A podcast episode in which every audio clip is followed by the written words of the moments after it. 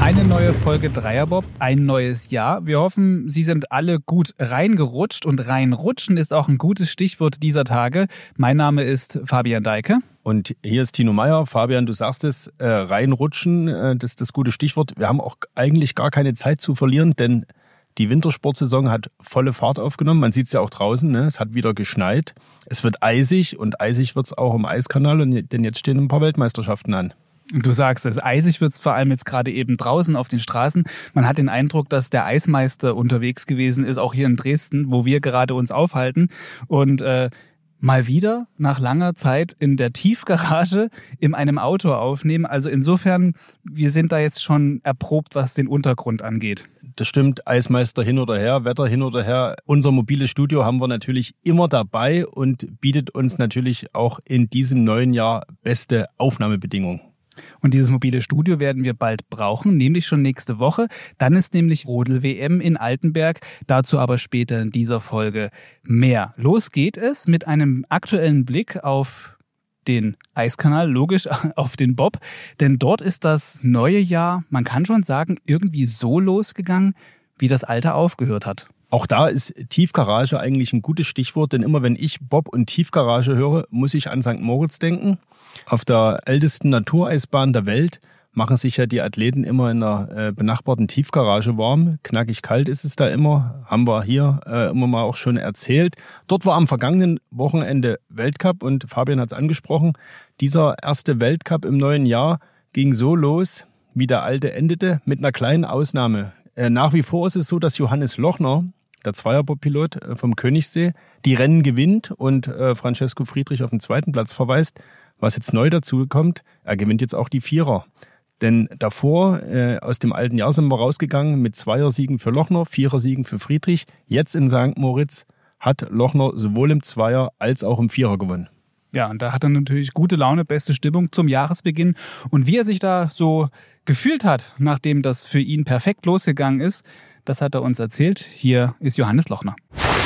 Ja, mega geil. Also ich bin einfach so happy, wenn man hier Bob fahren kann, dass wir noch, das noch erleben dürfen, auf so einer Bahn überhaupt zu fahren, dass das noch gemacht wird, da jetzt ja so von Hand äh, so eine geile Bahn dahin zu stellen und ja, einfach überglücklich und es gibt nichts Schöneres wie hier zum Gewinnen. Außer natürlich am Königssee. Aber ja, mal schauen, ob das doch mal passieren wird in meiner Karriere. Ja, auf jeden Fall. Das war auch das Ziel. Wir haben dann äh, eigentlich, ich war mir klar, äh, wir mir sicher, dass Franz auch äh, unter 5 geht. Dann hat er es nicht gemacht.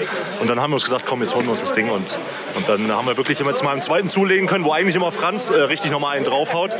Und das ist schon sehr befriedigend. Ja, das ist richtig gut. Ja, jetzt haben wir nicht nur Johannes Lochner gehört, sondern auch Anschieber Georg Fleischhauer, mit dem er im Zweier unterwegs ist, aber auch der mit im Vierer sitzt.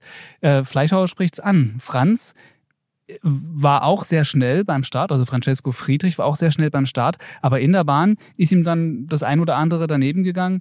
Woran liegt es, dass diese Dominanz sich nicht einstellen will, die Dominanz früherer Tage?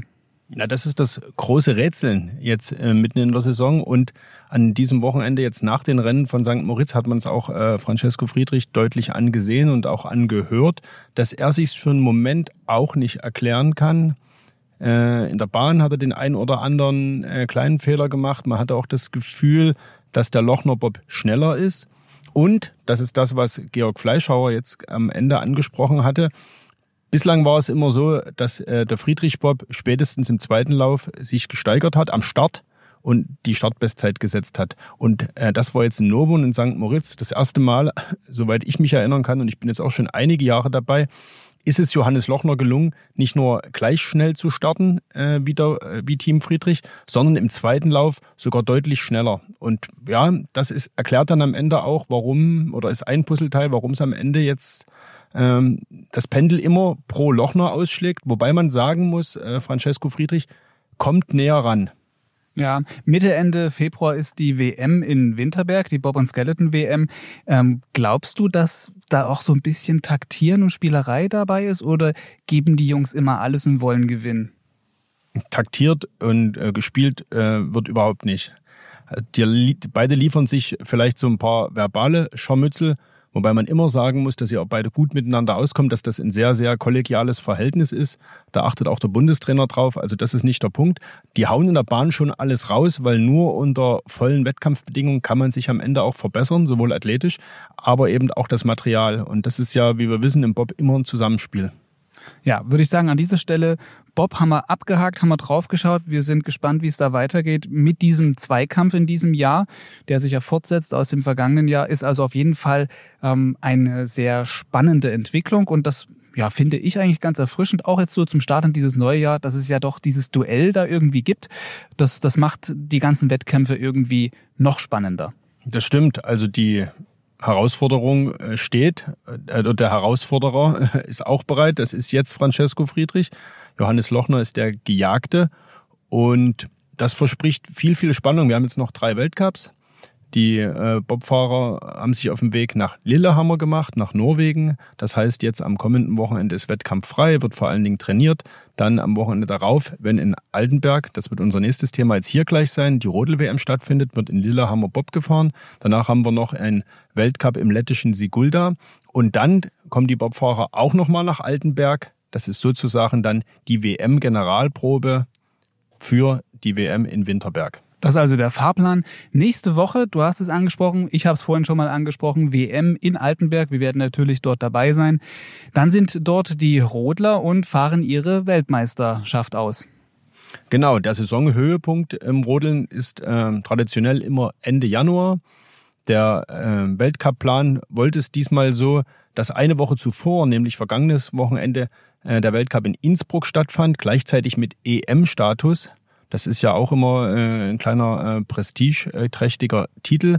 Nicht ganz so groß wie vielleicht im Fußball oder Handball, wie wir jetzt gerade in Deutschland erleben, sondern eher so, den nimmt man schon gerne mit. Der schmückt auch jede Vita. Und gefahren wurde diesmal in Innsbruck. Und ja, wenn man immer dachte, Rodeln, das ist eine reine äh, deutsche Angelegenheit und die Deutschen machen die Sieger unter sich aus, das hat sich ja bekanntlich etwas verändert und in Innsbruck haben sie es besonders schwer. Ja, besonders schwer. In Innsbruck haben sie Deutschen Roter, du sprichst es an, ähm, am vergangenen Wochenende. Wir haben einen Ton von Max Langenhahn, der hat im letzten Jahr eigentlich alles auch so dominiert, war der beste Fahrer. Und ihn hat das schon ganz schön gewurmt, dass es am letzten Wochenende, so kurz vor der WM jetzt, irgendwie so einen Formkurven-Senker gab. Also mit Platz drei ist er nicht zufrieden. Ah, ich bin super unzufrieden. Ich habe einfach ein super schlechtes Rennen geliefert. Äh, das enttäuscht dann eigentlich auch die ganze Trainerarbeit, die das ganze Jahr daran fallen. Klar, wir haben jetzt irgendwie nicht viele Trainingslauf hier gehabt. Ich war jetzt auch zwei Jahre nicht hier, aber am Ende ähm, gilt es ja einfach, seine Bestleistung abzurufen im Wettkampf. Und das habe ich nicht am Start geschafft und auch nicht in der Bahn. Und dann ist es einfach verdient, den Rückstand äh, zu haben im Ziel. Ja, also das, man kann schon sagen, stinksauer das würde es äh, schon treffen, wie er sich da gegeben hat oder gefühlt hat nach Platz drei.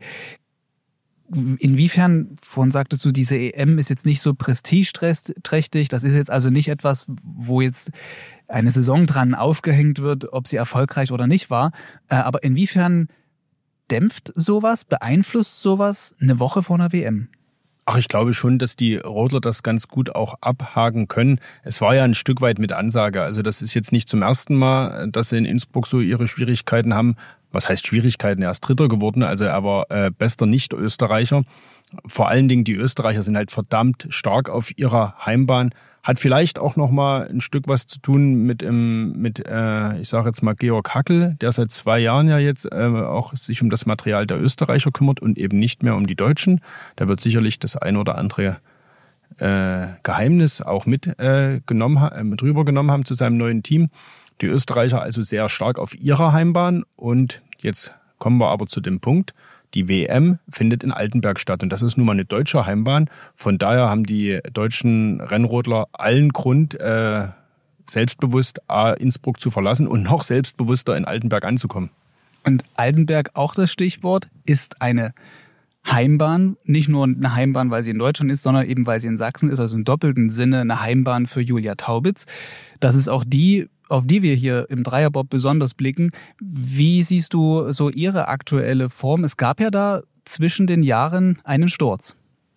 Genau, ausgerechnet in Altenberg ist es passiert und da wird man sich fragen, wie kann denn das sein? Das ist doch ihre Lieblingsbahn und auf der Bahn kommt sie doch so gut zurecht. Ja, da äh, wiederhole ich gern, was auch Trainer und Sportler immer wieder sagen, Rodeln, Bob, Skeleton, das ist eben Rennsport und da geht es um Millimeter, da geht es um Höchstgeschwindigkeit, da geht es um Risiko ausreizen und da kann das eben auch mal passieren. Und der Julia Taubitz ist es passiert, nämlich, du sagst es, zwischen den Jahren haben die Deutschen in Altenberg trainiert haben dann eine deutsche Meisterschaft ausgefahren, die ist noch weniger wert als eine Europameisterschaft, sagt schon der Titel, aber vielleicht noch weniger wichtig, das klingt ein bisschen positiver. Ich korrigiere mich natürlich. Nee, sie ist noch weniger wichtig, war aber doch wichtig, weil man unter Wettkampfbedingungen nochmal auf der WM-Bahn getestet hat äh, und gefahren ist. Julia Taubitz ist dann beim Damenrennen nur den ersten Lauf gefahren, weil der, ähm, der war auch wieder fehlerhaft und da hat man dann den zweiten weggelassen. Und dass sie aber jetzt da nicht nachhaltig irgendwie was davongetragen hat, sieht man eben jetzt auch in Innsbruck. Sie ist immerhin EM-Zweite geworden und das denkbar knapp hinter der Österreicherin Madeleine Ekle. Und ich glaube, die beiden verstehen sich gut. Sie wird ja auf dem Podest dann auch schon gesagt haben, dass das in 14 Tagen, wenn hier in Altenberg um WM-Medaillen gefahren wird, dass sie das Blatt da gerne wieder wenden wird. Da sind wir gespannt und drücken auch das muss man sagen. So viel, äh, so viel darf dann doch an Nähe da sein. Da drücken wir auf jeden Fall die Daumen. Und wir freuen uns dann auch drauf, wenn wir Sie dann in zwei Wochen hier im Dreierbob wieder begrüßen können. Also ich versuche mal oder wir denken mal, dass wir Sie da hier mit dazu kriegen. Wir haben ja in dieser Saison schon mit ihr gesprochen, auch ausführlicher. Und wir hatten uns ja, glaube ich, auch verabredet für äh, die Zeit nach dem WM-Finale sozusagen, also an der Bahn. Und ich bin ganz zuversichtlich, dass wir da äh, auf jeden Fall eine Medaille um ihren Hals äh, sehen werden und äh, die Chancen stehen gut, dass es eine goldene ist. Ja, dann auch da sind wir gespannt drauf. Wer noch gespannter ist auf überhaupt alles, was da jetzt in zwei Wochen losgeht und ich weiß gar nicht, ob er überhaupt momentan ein Auge zukriegt und noch eine Mütze Schlaf findet. Jens Morgenstern, Bahnchef in Altenberg, ich glaube, er muss doch schon maximal äh, angespannt sein. Na, ich glaube, er hat äh, schon einen randvollen Tag. Ich habe äh, versucht, mit ihm zu sprechen. Da war er gerade in der Bauberatung. Danach hatten wir kurz Gelegenheit und äh, er hat uns sozusagen auch nochmal äh, abschließend auf den Stand der Dinge gebracht und äh, ja, bringt das eigentlich ziemlich auf den Nenner. Ja, wir könnten es in einem Satz ausdrücken. Wir sind bereit. Gemeldet haben über 160 Athleten aus 22 Nationen. Wir sind sehr froh, dass wir mit den Bauarbeiten auf der Zielgeraden sind. Die letzten Pinselstriche werden noch gemacht. Das wird alles richtig schick. Ja, wir freuen uns auf die Eröffnung am 25. 19 Uhr am Skihang in Altenberg. Danach folgen drei Tage volles WM-Programm. Äh, Unterhaltung für Jung und Alt, absoluter Spitzensport, den werden wir hier sehen. Natürlich wäre es schön, wenn viele Zuschauer da sind. Wir freuen uns drauf. Äh, wer noch Tickets haben möchte, www.wm-altenberg.de und schlussendlich, wir sind bereit. Ja, wir sind auch bereit. Den Tickethinweis, den geben wir auch gern nochmal so weiter.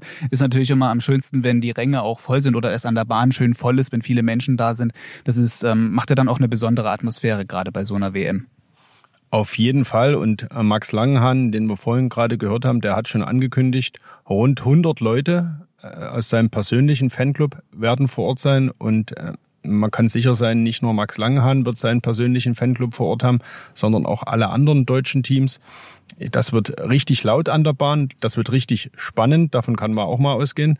Nicht umsonst wird ja am Rodeln auch im Tausendstel Sekundenbereich gemessen, nicht nur Hundertstel Sekunden, sondern da geht's manchmal so knapp zu. Da entscheidet am Ende ein Tausendstel oder wenige Tausendstel. Von daher, Jens Morgenstern sagt es, das wird Spitzensport.